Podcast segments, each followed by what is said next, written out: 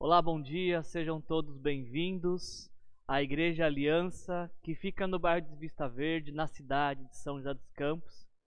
Para nós é uma alegria poder receber vocês nessa nossa igreja, que por enquanto está se encontrando de forma virtual, mas eu espero que você, mesmo nesse modelo, nesse molde virtual, sinta parte da nossa família, possa se sentir à vontade entre nós. E daqui a pouquinho a gente está voltando, daqui a pouquinho a gente está se reencontrando novamente. Então, obrigado por você uh, separar esse período, esse dia, para dedicar um tempinho para, junto conosco, meditar na palavra de Deus e deixar que Deus venha nutrir o nosso coração de alegria e de esperança. Nesse mês de. Pessoal, eu estou sem a, a troca de slide aqui, se alguém puder me ajudar, por favor. Nesse mês de julho e também entrando no mês de agosto, nós vamos uh, estamos, estamos trabalhando uma série chamada Eu Escolhi Acreditar. Semana passada eu falei errado, gente. Eu falei escolhi esperar. Isso podia dar um processo ou coisa do tipo, mas não é escolhi esperar. O nome da nossa série é Eu Escolhi Acreditar. Novo tempo, mesmo Deus. E essa série de mensagens ela está baseada no livro de Daniel, um livro do Antigo Testamento que nos conta a história de um período histórico de, do século 6 a.C., aonde o maior império da época, o reino da Babilônia, invade o reino de Judá, que a capital era Jerusalém, e, e como processo de, de guerra, como tática de guerra, o rei Nabucodonosor ele pega alguns jovens da corte real, alguns nobres, e leva para Babilônia para que pudessem servir lá no seu reino. Então nós vimos que ah, estes jovens que, que, que foram levados para a Babilônia, esses jovens ele tem, eles têm uma mentalidade totalmente formatada pelos princípios e conceitos da palavra de Deus, que no tempo deles era a Torá, apenas os cinco primeiros livros da Bíblia, os cinco primeiros livros do Antigo Testamento. A questão é que estes jovens que têm uma mentalidade formada pela Torá, eles vão viver em uma sociedade completamente alheia aos valores e princípios da palavra de Deus. Uma sociedade que não vive de acordo com os mesmos princípios. Jovens com valores e princípios de reino de Deus vivendo em uma sociedade alheia a estes princípios. Ah, nós vamos ver a história de jovens que têm um coração completamente entregue ao único e verdadeiro Deus, Criador dos céus e da terra, vivendo em uma sociedade ah, onde se havia a expectativa de vários deuses. E aí, diante desta realidade, esses jovens, capítulo após capítulo, vão ter que se deparar com esse desafio de se isolar dessa sociedade ah, que é totalmente diferente da que eles viviam, ou se acomodar a esta sociedade, pouco a pouco perdendo suas raízes, seus valores, seus princípios. Mas a gente vai ver que capítulo após capítulo, mensagem após mensagem, vamos ver esses jovens decidindo influenciar essa sociedade que é alheia aos valores do reino, mas eles vão influenciar para que essa sociedade conheça o Deus criador dos céus e da terra. E a gente vai perceber que nós vivemos de uma sociedade muito parecida com essa sociedade. Para nós também, vivemos em um tipo de Babilônia. Nos nossos dias, nós também estamos de uma sociedade que é alheia aos valores do reino de Deus mas que precisamos nessa sociedade desenvolver. Nós que temos a vida entregue a Deus, nós que confiamos em Deus, nós que desejamos que Deus conduza nossas vidas, se nós também ah, temos a mente formatada pelos valores do reino de Deus, nós também precisamos é, influenciar essa sociedade com os valores e princípios do reino de Deus. Na semana passada, nós vimos a primeira mensagem e algo muito interessante aconteceu que eu espero que tenha ficado claro para você. Se você não, não esteve conosco na semana passada, não tem problema. A nossa série de mensagens está gravada no YouTube. Você pode acompanhar essa série lá no YouTube. Mas na semana passada nós vimos algo muito interessante: um divisor de águas. É, algo que, que mudou completamente a história desses homens. Nós vimos que Daniel e seus amigos eles estão na Babilônia nós vimos que Daniel e seus amigos, eles estão sendo influenciados pela cultura babilônica, pela, pela literatura babilônica, até tentam mudar, mudam o nome deles para de alguma maneira mudar também a, a, a, influência deles. Só que nesse momento histórico, está numa linha dividida aqui a tela, nos diz o texto que Daniel precisou decidir. Houve um momento em que ele precisou tomar uma decisão, um posicionamento, precisou se posicionar de um lado da história. Houve um momento em que Daniel precisou estabelecer uma linha de, uma, de algo que era inegociável. Ele decidiu, ele precisou estabelecer uh, uma divisão sobre a, qual era o limite da sua fé que poderia comprometer a sua vida. Porque se Daniel não estabelecesse essa linha, certamente ele iria deixar que a Babilônia entrasse no coração dele, os valores da Babilônia entrassem no coração dele. Ele estaria se amoldando a essa sociedade e, e abrindo mão dos valores e princípios de Deus. É por isso que Daniel ele estabelece uma linha. Diz o texto de Daniel, capítulo 1, versículo 8 e 9. Daniel, contudo, decidiu, decidiu não se contaminar com a comida e o vinho que vinha do rei. Daniel entendeu que ah, no vinho e na comida do rei existia algo que poderia comprometer o seu relacionamento com Deus poderia comprometer sua fé, poderia comprometer a sua caminhada com Deus. Então ele toma uma decisão, um posicionamento, ele, ele escolhe um lado a que ficar: o lado de Deus, o lado do relacionamento dele com Deus. E nós vimos na semana passada que quando Daniel se posiciona, e ele não se posicionou para receber algo, mas a gente aprendeu semana passada que a obediência ela sempre é seguida por, por recompensa. Daniel, ao se posicionar, foi recompensado por Deus. Ah, foi capacitado nos testes que ele tinha que passar na faculdade da Babilônia para poder servir ao rei. E ainda teve um bônus, porque Deus deu a ele não só sabedoria e conhecimento, como também a habilidade para interpretar sonhos e visões, que hoje vai ser muito importante neste, nessa nossa reflexão. Então, não sei em que ponto dessa história você está. Mas eu quero te convidar a tomar uma posição com Deus, a decidir deixar que Deus governe seu coração, não a Babilônia. Deixa Deus governar no seu coração. Escolha, decida que nada pode comprometer a sua relação com Deus. Se você percebe que você já atravessou essa faixa, que você está de um lado que não deveria estar, sempre é tempo para voltar. Sempre é tempo de se posicionar e dizer: Eu escolhi acreditar. E essa é a minha esperança nessa manhã, que junto conosco você tome a decisão de dizer: Eu escolhi acreditar em Deus, em Sua palavra, em seu amor. Foi isso que Daniel fez no capítulo 1. E a gente vai hoje falar uma nova história. Vamos ver um, uma nova parte dessa história no capítulo 2 de Daniel. O tema da nossa mensagem é um reino que jamais será destruído. Eu pediria que você, por favor, abrisse sua Bíblia no livro de Daniel. Diferente da, da, de outras vezes que nós lemos o texto e depois fazemos alguns comentários, eu gostaria que hoje nós pudéssemos ler e comentando cada texto. O capítulo 2 de Daniel, se você tiver com a sua Bíblia aberta, ele começa da seguinte maneira: No segundo ano de seu reinado, Nabucodonosor teve sonhos. Uh, sua mente ficou tão perturbada que ele não conseguia dormir. Por isso, o rei convocou os magos, os encantadores, os feiticeiros e os astrólogos para que lhe dissessem o que ele havia sonhado.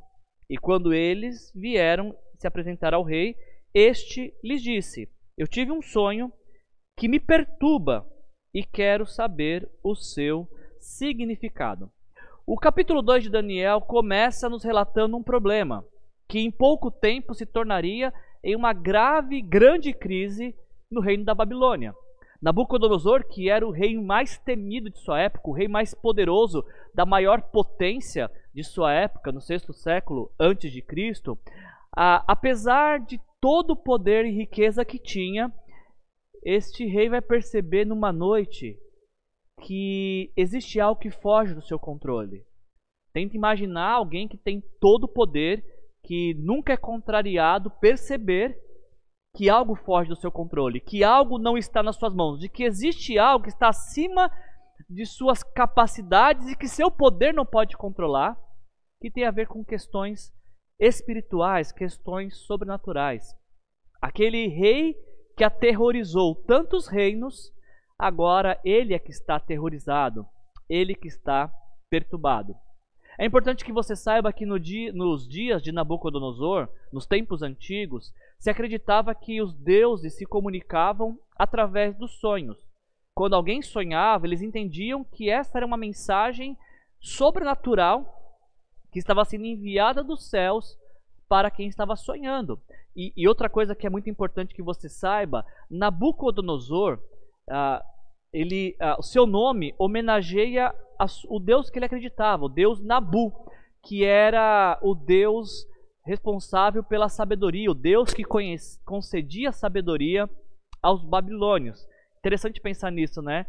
Nabucodonosor, cujo nome homenageia o Deus Nabu, o Deus da sabedoria, por conta de um sonho, agora ele está nas trevas da ignorância. Ah, e isso certamente representaria uma ameaça para o reino, porque Nabucodonosor, que historiadores dizem que era um, um rei muito religioso, se ele tem esse, esse sentimento de que os deuses estão tentando se comunicar com ele através de sonhos, e ele não sabe o que esses sonhos significam, então certamente o seu reino estaria ameaçado e ele precisava fazer algo. Esse rei está perturbado, e o problema de quem está perturbado é que quem está perturbado perturba os outros.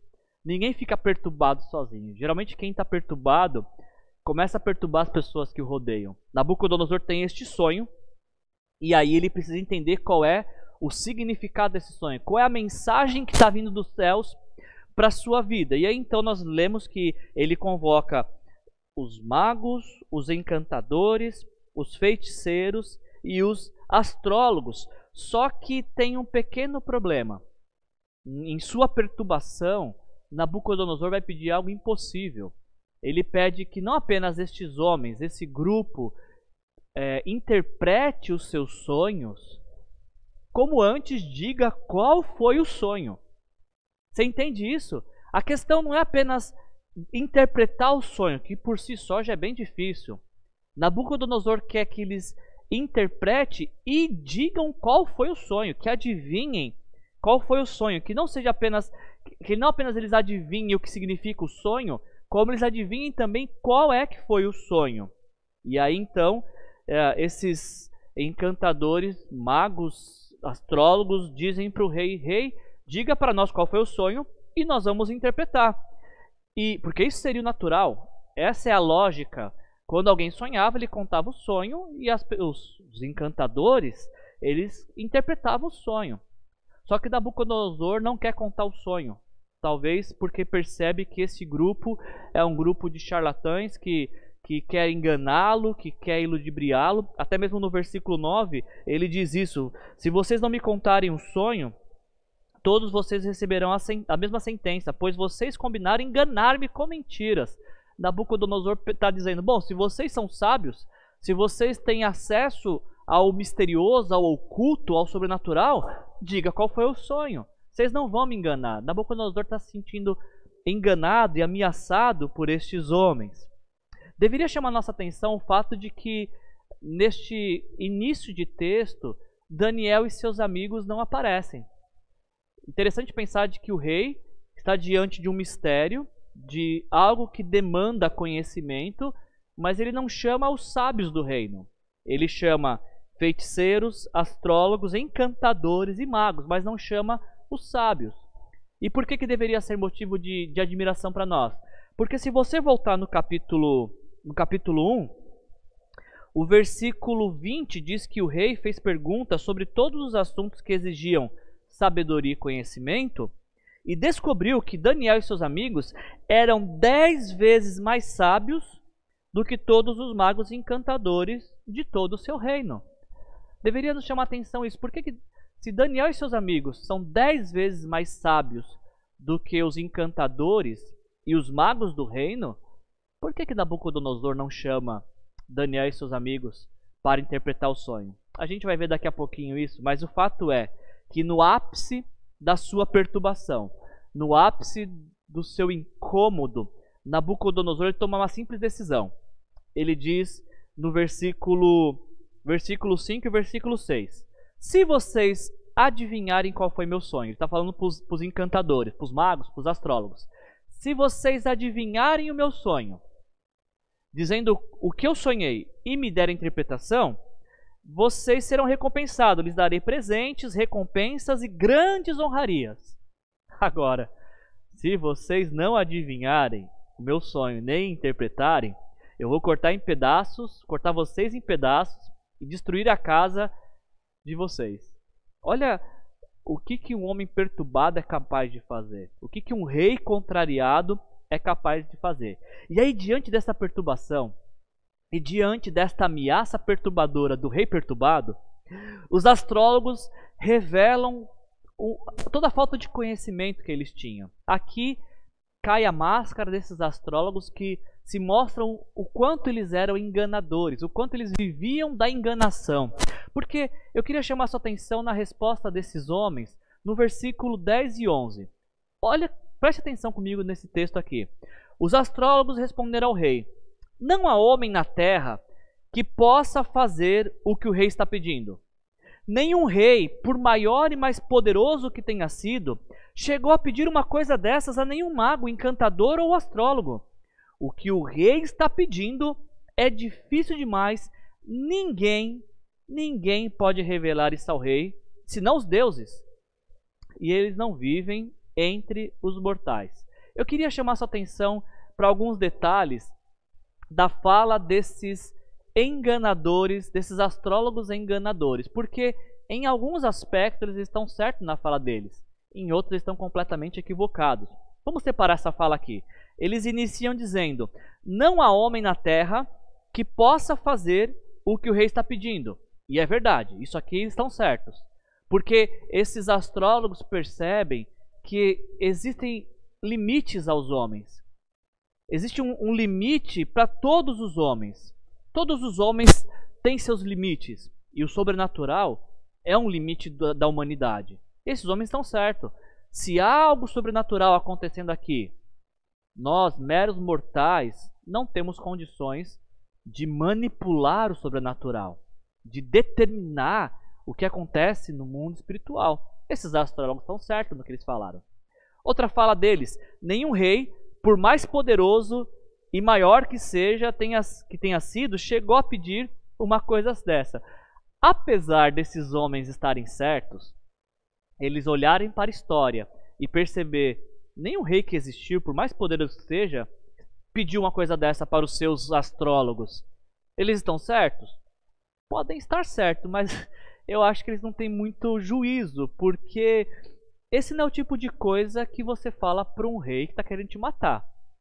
Eles estão certos, porém não foram sábios, porque para o rei que já está irado, que não admite ser contrariado, esse não é o tipo de coisa né, a forma de se dialogar com um rei perturbado.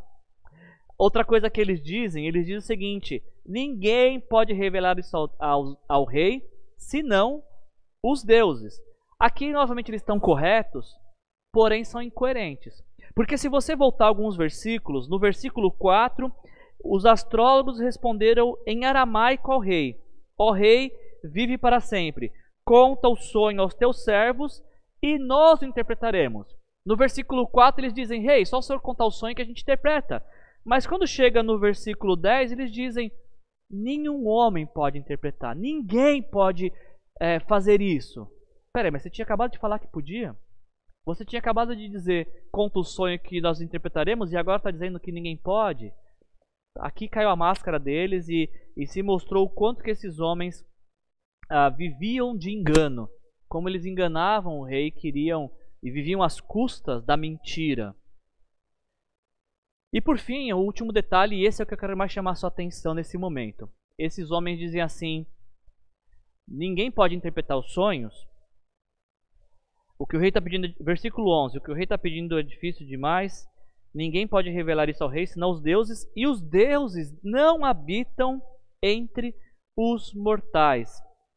Aqui não é uma questão de certo e errado, aqui é uma questão de não ter conhecimento, de não ter acesso à verdade. É uma questão que esses homens agora estão enganados. E porque dentro da cultura babilônica, dentro da cultura babilônica, realmente aqueles que eles chamavam de deuses não habitavam entre os homens.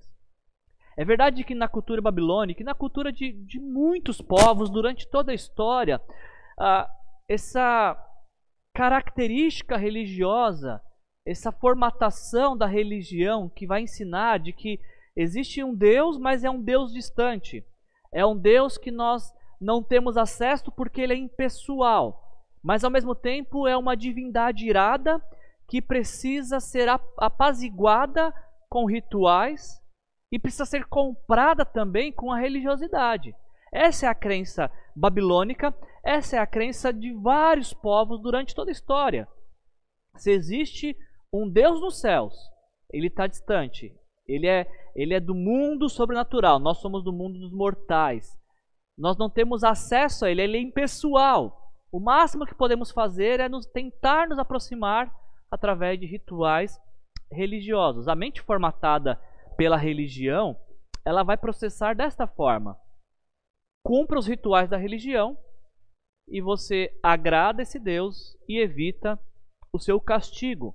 Agora, é interessante notar que na Bíblia, a Bíblia vai nos dizer algo completamente contrário disso.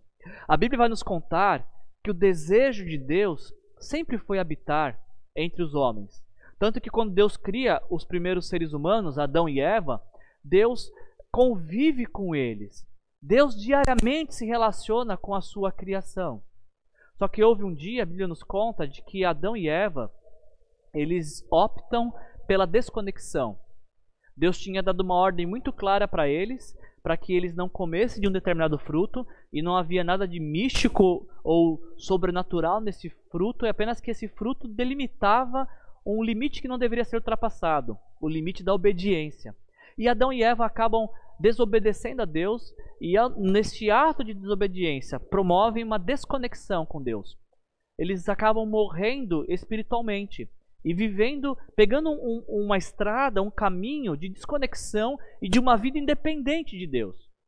Só que ah, todos aqueles que nascem depois de Adão e Eva, no caso eu e você que somos descendentes de Adão e Eva, todos aqueles que nascem, nascem com essa uh, mentalidade formatada pelo pecado, formatada pela desconexão com Deus.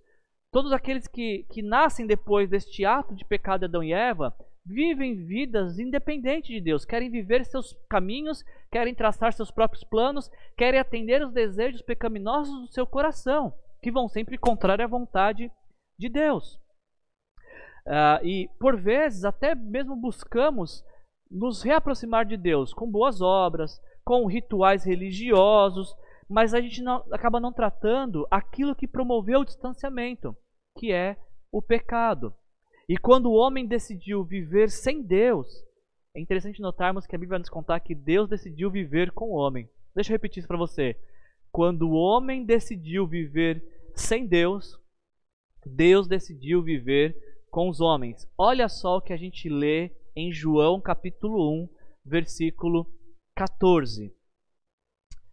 Aquele que é a palavra tornou-se carne e viveu entre nós.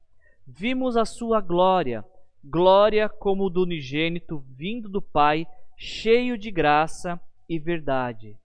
Jesus, que aqui é descrito como a palavra, Jesus, o Deus Filho, a segunda pessoa da Trindade, desceu dos céus e veio se revestiu de humanidade, veio habitar entre nós, veio viver a nossa vida, veio se identificar com nossas dores, com as nossas necessidades, pisou na nossa terra, assumiu forma humana para se identificar conosco. Jesus, ah, ele vem ao mundo para promover uma, novamente uma conexão entre Deus e os homens. Enquanto os astrólogos da Babilônia diziam: os deuses não habitam entre nós, a Bíblia nos conta de que Deus não apenas habitou entre nós, na pessoa de Jesus, como também que Cristo assumiu os nossos pecados, que Cristo tomou para si aquilo que promovia a separação entre nós e Deus, que era o pecado. E quando Jesus sobe à cruz para morrer pelos nossos pecados, quando nós cremos nessa, nessa mensagem, nessa, nessa verdade, nós pedimos perdão a Jesus pelos nossos pecados e entregamos a nossa vida para Ele, para que Ele seja o nosso Senhor e o nosso Salvador, acontece algo maravilhoso, porque nós, Jesus vem habitar não apenas entre nós, mas vai habitar em nós, em nosso coração, através do Espírito Santo. Sabe, aqueles astrólogos no tempo de Daniel, eles estavam enganados e eles não tiveram essa oportunidade de ter o Deus, Criador dos céus e da terra, habitando em seus corações pela fé. Mas eu e você, nós temos essa oportunidade. Hoje mesmo, se você quiser fazer essa decisão, você pode, neste dia, entregar a sua vida para Jesus. Você pode se arrepender dos seus pecados, pedir perdão a Deus por, por, por viver tanto tempo longe de Deus, fazendo suas próprias escolhas, andando em um caminho que Deus não estava. E eu, eu, tenho, eu posso te garantir que se você hoje pedir perdão dos seus pecados, pedir perdão dessa separação com Deus e entregar a sua vida para Jesus, tendo Jesus como o Senhor e Salvador da sua vida, você vai perceber que você que Deus vai vir habitar não só com você, mas Deus vai habitar também em você no seu coração. Nós temos aqui na nossa tela um QR Code onde você pode posicionar sua câmera e nos mandar uma mensagem. Ou se você entrar no, no, no link da descrição desse vídeo, também tem todos os nossos contatos, onde nós podemos uh, tanto te auxiliar nesta decisão, a compreender um pouco mais como é que Deus pode habitar dentro de você, como podemos também te conduzir nesses passos. Saiba que nosso propósito como igreja, nossa maior motivação de ser igreja é justamente essa. Esse é o motivo pelo qual nós gravamos vídeos, porque nós abrimos nossas portas quando não estávamos em tempos de pandemia. Nossa razão de ser igreja é apenas para levar até você essa mensagem de que Deus te ama. Você não é como os astrólogos da Babilônia que precisam viver achando que estão desamparados no mundo, que não têm acesso a Deus. Não, não, não, não.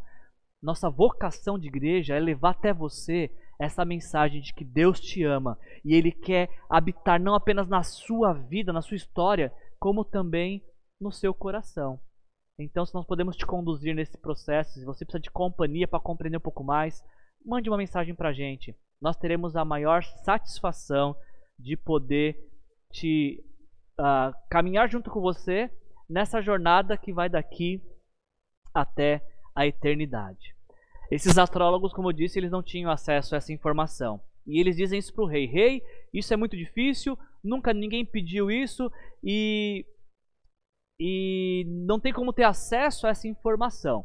Quando esses homens dizem isso, versículo 12 e 13 diz que o rei ficou muito irritado e furioso e ordenou que todos fossem executados. E o problema do todos é que engloba muita gente, né? Todos não, não era apenas os feiticeiros, os magos, os encantadores e os astrólogos.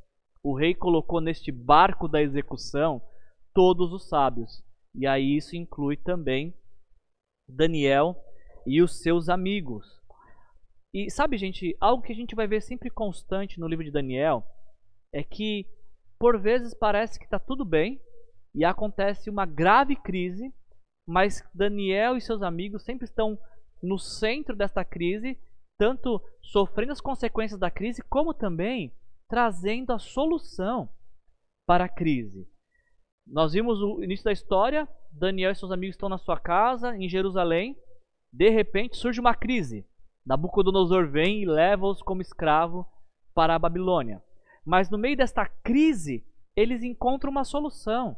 Eles se decidem por Deus e Deus os abençoa na Babilônia. Eles continuam sendo o povo de Deus na Babilônia e influenciando aquela nação. E agora está tudo bem, porque agora eles são ah, os mais sábios da classe. Eles tiraram nota 10 na faculdade da Babilônia. Só que aí surge uma nova crise. O rei tem um sonho e manda executar todo mundo. E mais uma vez, o que acontece é Daniel e seus amigos, neste cenário de crise, sofrendo as ameaças de morte, trazendo uma solução para a nação.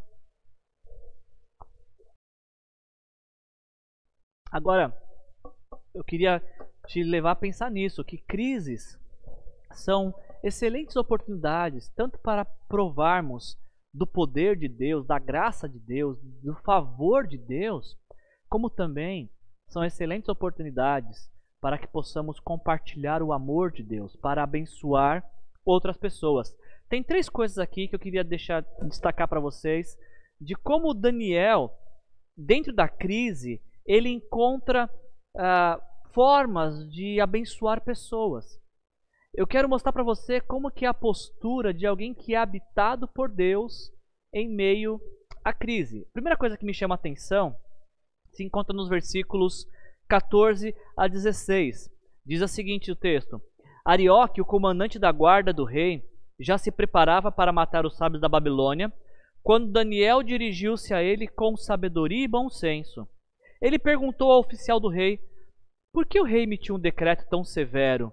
Arioque explicou o motivo a Daniel, e diante disso, Daniel foi pedir ao rei que lhe desse um prazo, e ele lhe daria a interpretação. Você consegue imaginar essa cena aqui? O, faça uso da sua criatividade e visualize essa cena. Os soldados estão vindo buscar Daniel para executá-lo. Os soldados estão vindo matar Daniel. E diante desta ameaça de morte, o que, que Daniel faz? Ele opta pelo diálogo. Você entendeu isso?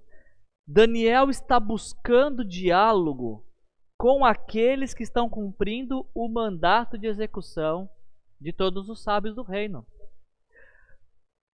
Como é que alguém que, que está numa crise tão ameaçadora pode manter o controle e responder à ameaça e agressão com diálogo. Você percebe? Daniel ele não responde ameaça com ameaça. Ele não responde à perseguição maldizendo Nabucodonosor. Ele não responde essa, essa, crise com atenuando a crise ou causando mais problemas. Não, Daniel ele escolhe o caminho do diálogo. A pergunta é como é que alguém consegue nesse cenário pensar em dialogar com aqueles que estão prestes a executá-lo? A resposta que eu encontrei, ela parece, ela é bem simples, mas por vezes parece tão distante da nossa realidade. Talvez por isso Deus tenha nos trazido diante dessa mensagem hoje para pensarmos como devemos nos portar diante da crise. Como é que Daniel consegue dialogar com seus agressores, aqueles que estão lhe apresentando uma ameaça potencial? Diz o texto, e eu queria que você destacasse isso. Daniel dirigiu-se a eles com sabedoria e bom senso. Você precisa destacar isso diante de ameaças, diante de crise, a primeira coisa que nós aprendemos é que precisamos ter bom senso, humildade e ousadia. Daniel inicia o diálogo com sabedoria e bom senso. Ele não chega metendo o pé na porta, ele não chega batendo na mesa, ele não chega decretando coisas. Não, não, não. Ele opta pelo diálogo, numa atitude típica de um pacificador. E aí ele faz uso de sabedoria e bom senso. Sabedoria a gente já viu na semana passada, que é o acúmulo de aprendizado com as experiências da vida. Você adquire sabedoria vivendo. E quanto mais cheio do temor de Deus você está, quanto mais desejo há no seu coração de honrar a Deus, mais sábio você se torna. A Bíblia nos ensina isso. Agora, bom senso, eu peguei uma definição que eu queria te apresentar de bom senso. Bom senso é a forma sensata e equilibrada de decidir e julgar. Tem a ver com razoabilidade, com prudência. Bom senso é a forma de agir. Que, presta atenção nisso. Bom senso é a forma de agir que não é afetada pelas ameaças, que se pauta na razão e no equilíbrio, de acordo com os padrões e a moral. Eu li uma frase essa semana preparando essa mensagem que eu achei muito bacana. Você pode tomar nota dessa frase. Diz: O bom senso é uma flor que não cresce no jardim de todos. O bom senso é uma flor que não cresce no jardim de todos. Por quê? Porque o bom senso precisa ser cultivado diariamente com empatia, respeito e integridade. Você consegue imaginar essa cena? Os soldados, os, os, aqueles que iriam executar o mandato de, de extermínio, chegam diante de Daniel. E eu fiquei imaginando essa cena, parece até engraçada, né? O Daniel se dirigindo ao carrasco: Seu carrasco, bom dia.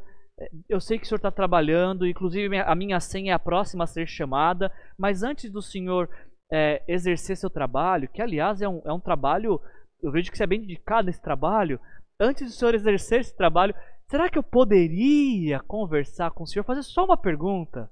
Olha que interessante essa postura de Daniel diante do carrasco dele. Olha é, o quanto há de bom senso, de sabedoria. A opção sempre feita pelo diálogo. Daniel não reclama pelos seus direitos. Daniel não tenta se defender. Ele não esbraveja. Ele não ofende. Não, nada disso. Daniel pega um outro caminho. Ele pega o caminho do diálogo, que ele tem acesso através da, da, da avenida Sabedoria e da avenida Bom Senso. E quando Daniel ganha o direito de falar, quando o carrasco oferece a ele a oportunidade de falar, aí é a hora de entrar, é a hora que a ousadia entra em cena. Quando chega a oportunidade, aí é a hora de ser ousado.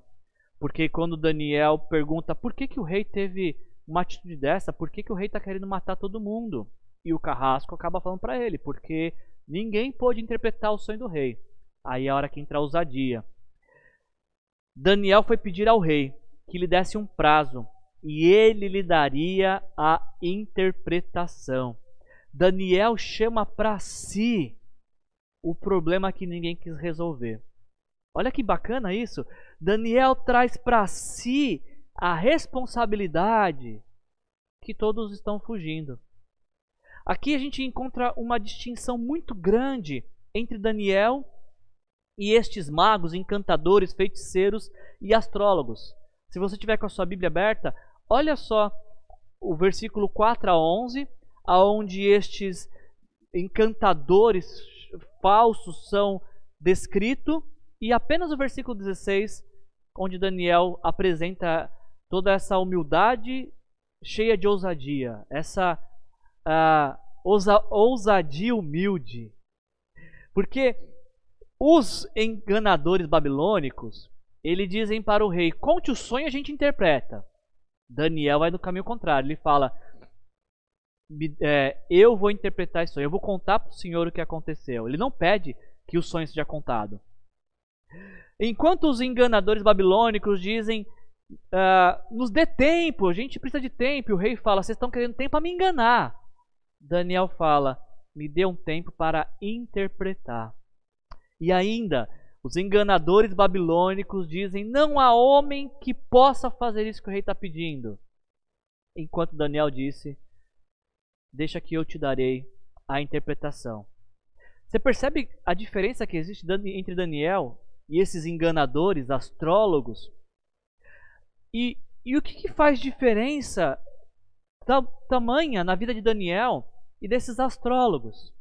A única explicação que eu encontro para tamanha diferença é que esses astrólogos eles realmente acreditavam que Deus, os deuses não habitavam entre os homens, ou seja, eles estão largados à maré da vida e as consequências dessa dessa maré. Agora Daniel é diferente. Daniel sabe que existe um Deus que o ama e cuida dele. Inclusive ele diz isso no versículo 20 a 23, 23 Daniel crê em um Deus que muda as épocas e estações. Deus muda as épocas e as estações. A gente está tendo uma prova disso nesses dias que a gente está vivendo. Mudança de época e de totalmente coisas, tempos totalmente diferentes. Deus mudando épocas e estações. Destrona reis e os estabelece dá sabedoria aos sábios e conhecimento aos que não sabem discernir, revela coisas profundas e ocultas, conhece o que jaz nas trevas e a luz habita com ele. Esse é o Deus que, de, que Daniel acredita. Um Deus que tem todo domínio, todo o controle em suas mãos. Aprenda isso neste dia através dessa mensagem. Quem está de joelho diante de Deus estará de pé em toda e qualquer crise. Eu quero repetir isso. Quem está de joelhos diante de Deus estará de pé em toda e qualquer crise. Essa é a postura de Daniel. Ah, confiante, sim, ele está confiante. Autossuficiente, jamais. Se você ler o capítulo 1, se você se lembrar da mensagem que compartilhamos na semana passada, se você quiser ler esse capítulo também depois, você vai ver que, como a gente falou exaustivamente, a obediência gera recompensa. Quando Daniel foi obediente a Deus, como, com, como recompensa, ele ganhou a competência, versículo, capítulo 1, versículo 17 diz isso. Uh, Daniel, ele ganhou a competência de interpretar todo tipo de visões e sonhos. Perceba o quanto que é importante você ter vivo na memória quem é Deus e o que ele fez em sua vida. Daniel já tinha recebido de Deus, lá no capítulo 1, a capacidade de interpretar sonhos. E agora chegou a crise, ele está preparado. Mas ele não se preparou na crise, ele foi preparado antes da crise. Muitas pessoas querem se preparar na crise, mas talvez na crise seja tarde demais. Foi antes da crise surgir, foi antes de um sonho surgir na cabeça de um rei maluco que Daniel, Daniel tinha sido preparado por Deus. Certamente Deus está preparando a minha vida e a sua vida nesse tempo que a gente está vivendo. E eu tenho certeza que Deus quer usar muitas pessoas que Ele está preparando para trazer respostas a esse tempo de crise. Daniel estava preparado, ele já tinha uma competência dada por Deus de interpretar sonho. Só que ele tinha um problema, ele não sabia qual era o sonho. Então, diante da crise, agora de não saber qual é o sonho, Daniel buscou apoio em pessoas de confiança, que é o que a gente lê nos versículos 19, 17 a 19. Daniel voltou para casa, contou o problema aos seus amigos, pelos nomes deles, Ananias, Misael e Azarias, e lhes pediu que rogassem ao Deus dos céus, que tivesse misericórdia acerca desse mistério, para que ele e seus amigos não fossem executados com os outros sábios da Babilônia. Daniel já tinha ganhado a competência de Deus. Daniel já tinha ganhado também o tempo que ele pediu para o rei. O que ele precisava fazer agora? Duas coisas. A primeira, contar seu problema para seus amigos. Daniel não escolheu ficar com um problema para si.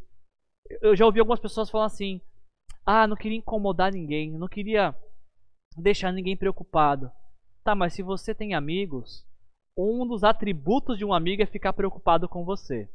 É te ajudar a carregar a carga de seus problemas. Se você não tem amigos com quem dividir problemas, então você não tem amigos. Ou se aqueles que você chama de amigos não estão dispostos a carregar seus problemas junto com você, você não tem amigos. Daniel está com um problemão. Ele tem a competência dada por Deus de interpretar sonho, mas ele não sabe qual é o sonho. O que, que ele faz com esse problema? Meus amigos, vem cá. Todo mundo em volta da mesa, cada um pega seu café, cada um pega seu pão de queijo, vamos conversar, porque eu estou com um problema gigantesco. Deixa eu te fazer uma pergunta nesse ponto aqui. Quem é o seu amigo ou a sua amiga com quem você compartilha os seus problemas? Você percebe a importância da amizade? A amizade não é só para dar risada, para ter tempo proveitoso, para ter tempo bom. A verdadeira amizade, ela também é um refúgio em tempos de adversidades. E o benefício de você ter amigos com quem compartilhar problemas é porque amigos verdadeiros vão te ajudar a ter uma outra perspectiva que talvez traga uma solução que você não está vendo. E é o que Daniel faz, ele compartilha com seus amigos. Um outro ponto, Daniel pede a esses amigos que rogassem a Deus para que Deus tivesse misericórdia deles. Sim, Daniel tinha a capacidade de interpretar sonhos. E talvez alguém pergunte assim: Ô Wilson, mas Se Daniel já sabia interpretações, para que ele precisa de oração? Porque ele precisava que Deus revelasse qual foi o sonho. Ele precisa, como ele mesmo diz, precisa da misericórdia de Deus acerca deste mistério. E aí então, como é que faz para você ter acesso a algo que você não tem, que vai além das suas competências? Onde você encontra a solução para isso? Na oração. E é o que Daniel faz seus amigos, pedindo aos seus amigos que orassem com ele, para que ele encontrasse solução. Em época de pânico e crise, é somente na oração que nós encontramos descanso para o nosso coração. Em época de crise, diante de ameaça, quando todos estão em pânico, somente na oração encontramos descanso para o nosso coração. Você se sente ameaçado hoje? Ore. Você se sente sem soluções para problemas na sua vida? Ore. Você por acaso precisa de uma direção para sua vida? Você só vai encontrar essa direção na oração. É o único lugar onde nossos problemas são solucionados na oração. E aí precisaria te perguntar mais uma vez: quem são seus amigos de oração? A gente tem amigo por um monte de coisa, né? Para sair, para se divertir, amigos do futebol, amigos do clube, amigos de trabalho, mas e amigo de oração? Quem é o seu amigo de oração? Quem são as pessoas com quem você abre o coração para que este coração seja apresentado a Deus em oração? É muito bom ter amigos com quem comer, com quem passear, com quem se divertir, mas os nossos problemas, apenas os amigos de oração podem nos ajudar. E eu queria te convidar te encorajar a ter uma lista, não precisa ser grande, duas, três pessoas que são amigos de oração. Você pode até montar um grupo no WhatsApp, graças a Deus pela tecnologia. Hoje a gente pode ter, a gente tem tantos grupos de WhatsApp, né? Por que você não monta um grupo de meus amigos de oração? E ali você vai poder compartilhar seus pedidos e eles vão compartilhar os pedidos deles e vocês vão orar uns pelos outros. Daniel se colocam, Daniel e seus amigos se colocam de joelhos diante de Deus para poder ficar de pé diante do rei. E o versículo 19 nos diz isso, que então o mistério foi revelado a Daniel de noite numa visão. Daniel louvou a Deus dos céus e aí começa a mostrar o, louvor que Daniel deu a Deus por conta daquela solução. Aqui nós temos uma lição muito importante que a gente não pode seguir adiante sem, sem considerá-la. Porque Daniel faz um pedido e é atendido. E quando ele é atendido, ele não vai desfrutar dessa, dessa bênção recebida. Antes, ele vai louvar a Deus. Ele vai agradecer a Deus por aquilo que Deus deu. Muitos têm a urgência do pedido, mas pouca prontidão na gratidão. Daniel orou, recebeu, e agora ele quer dar graças a Deus, ele quer adorar a Deus pela demonstração de graça e misericórdia que o Senhor lhe concedeu. E por fim, caminhando já para a conclusão, Diante da crise, é importante, assim como Daniel, reconhecer que tudo vem de Deus e tudo é para Deus. Por fim, caminhando para a conclusão, quando ah, Deus dá a revelação do sonho para Daniel, perceba que a primeira coisa que Daniel faz, qual que é? Olha o versículo. Qual é a primeira coisa que Daniel faz? A primeira coisa que Daniel faz não é contar para o rei. A primeira coisa que Daniel faz não é levar a interpretação do sonho e o sonho para o rei. A primeira coisa que Daniel faz, ele diz para o comandante da guarda: não execute os sábios. Bacana pensar nisso, né? Que Daniel, quando ele recebe uma bênção de Deus, ele não fica com essa bênção para si. Daniel não está preocupado apenas dele não ser executado, como todos os outros também encantadores, feiticeiros, magos, sábios. Eu fiquei lendo esse texto essa semana e fiquei pensando que se fosse nos nossos dias, muitos pegariam essa bênção para si, da revelação do sonho, e nem se importaria o que aconteceria com os astrólogos, com os magos, com os feiticeiros, porque eles não eram de suas igrejas ou de suas religiões. Existe ah, um pensamento binário de que de que aquilo que Deus faz por mim é só para mim e para, para os meus iguais. E os outros? Ah, os outros que peçam para os seus deuses, para suas crenças. Esse é um pensamento completamente distoante dos valores do reino de Deus. E quem diz isso é quem nos ensina isso é Daniel. Quando ele recebe a bênção da revelação de Deus, do sonho, ele intercede pela vida daqueles que não faziam parte do seu povo, que não compartilhavam de suas crenças, talvez que não tinham nem simpatia por ele. Porque Daniel lembra que ele tem a mente formatada pela palavra de Deus. Lembra que Daniel tem a consciência de que Deus é próximo dele. E quem tem a mente cheia da palavra de Deus e convicção de que Deus se faz presente, entende também de que quando recebemos algo de Deus, não é apenas para nós, mas é para compartilhar e abençoar outras pessoas. Quem nos dera que nos nossos dias surgissem mais homens assim, que são abençoados por Deus, mas não não não ficam com a bênção de Deus apenas para si, mas que compartilha com todos os outros, independente de quais sejam as suas crenças. Chega uma notícia na corte real. Ah, chega a notícia de que entre os exilados de Judá ah, tem alguém que pode dizer o significado do, do sonho do rei. E quando Daniel se coloca diante do rei, versículo 26, e eu preciso chamar sua atenção para isso. Olha o que diz o versículo 26. O rei perguntou a Daniel, também chamado Beltesazar: Você é capaz de me contar o que vi no meu sonho e interpretá-lo?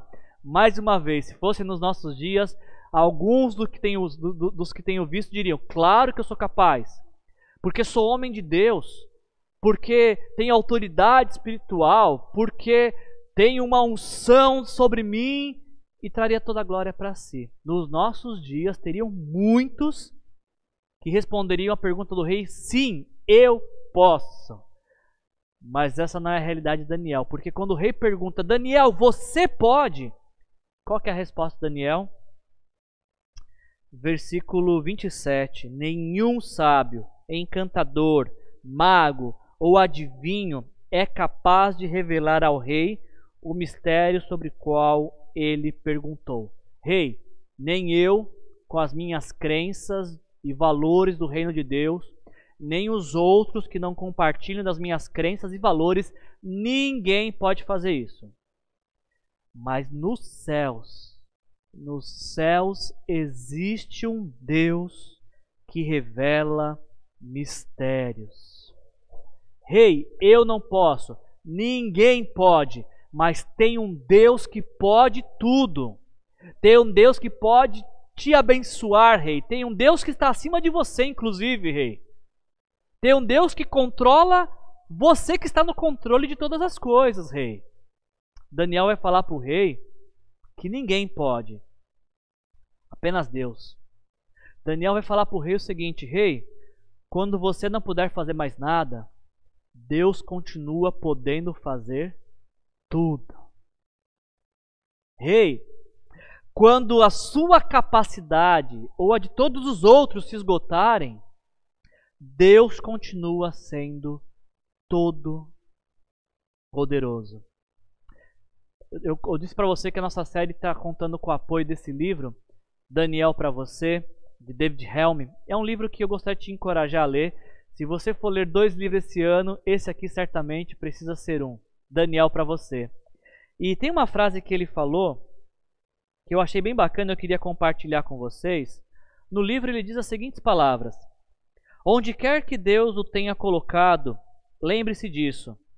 Ele tem uma palavra a ser revelada. Ele o colocou numa linha de trabalho onde outros precisam ouvir a sua voz. Eu não sei se você já tinha parado para pensar nisso, mas você que tem a convicção de que Deus habita em seu coração, Deus te colocou em lugares aonde Ele quer usar a sua vida para falar da palavra dele, para trazer revelação, solução onde todos os outros só vê o decreto de morte, onde outros não vê saída. Deus quer usar minha vida e a sua vida para revelar mistérios, para trazer soluções e principalmente para deixar claro para tudo e todos que nos céus existe um Deus que revela mistérios. Eu concluo a nossa mensagem nesta manhã porque Daniel começa a contar o sonho que o rei teve e ele vai falar que o rei teve um sonho com uma estátua que tinha era dividido por diversos metais. Ele vai falar que o rei viu uma estátua de ouro, cabeça de ouro, tórax de prata, cintura de bronze e pés e, pés e pé, pernas e pés de ferro. Nós olhando a história no ponto que nós estamos para trás, nós podemos facilmente identificar que a cabeça de ouro faz menção ao reino da Babilônia, é, que, onde, que governou o mundo antigo de 625 a 539 a.C. Engraçado, interessante notarmos numa pesquisa rápida na Bíblia que o rei Nabucodonosor é o rei não judeu mais citado na Bíblia. Ele é citado por 90 vezes na Bíblia. Inclusive, em alguns textos, principalmente de Jeremias, Deus o chama de meu servo Nabucodonosor. Ou seja, Nabucodonosor, Deus está no controle de quem está no controle. Ah, o tórax de prata, ah, um, ah, nós olhando para a história, identificamos como o Império Medo-Persa.